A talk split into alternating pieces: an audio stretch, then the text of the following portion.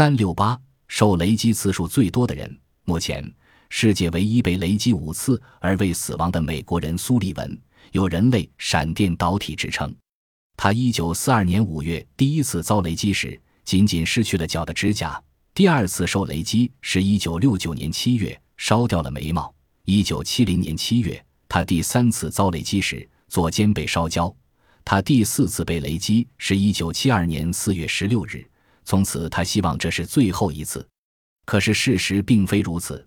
第二年的八月七日，他在开车时又第五次被雷击中，使他头发起火，并把他从车中击出三米处。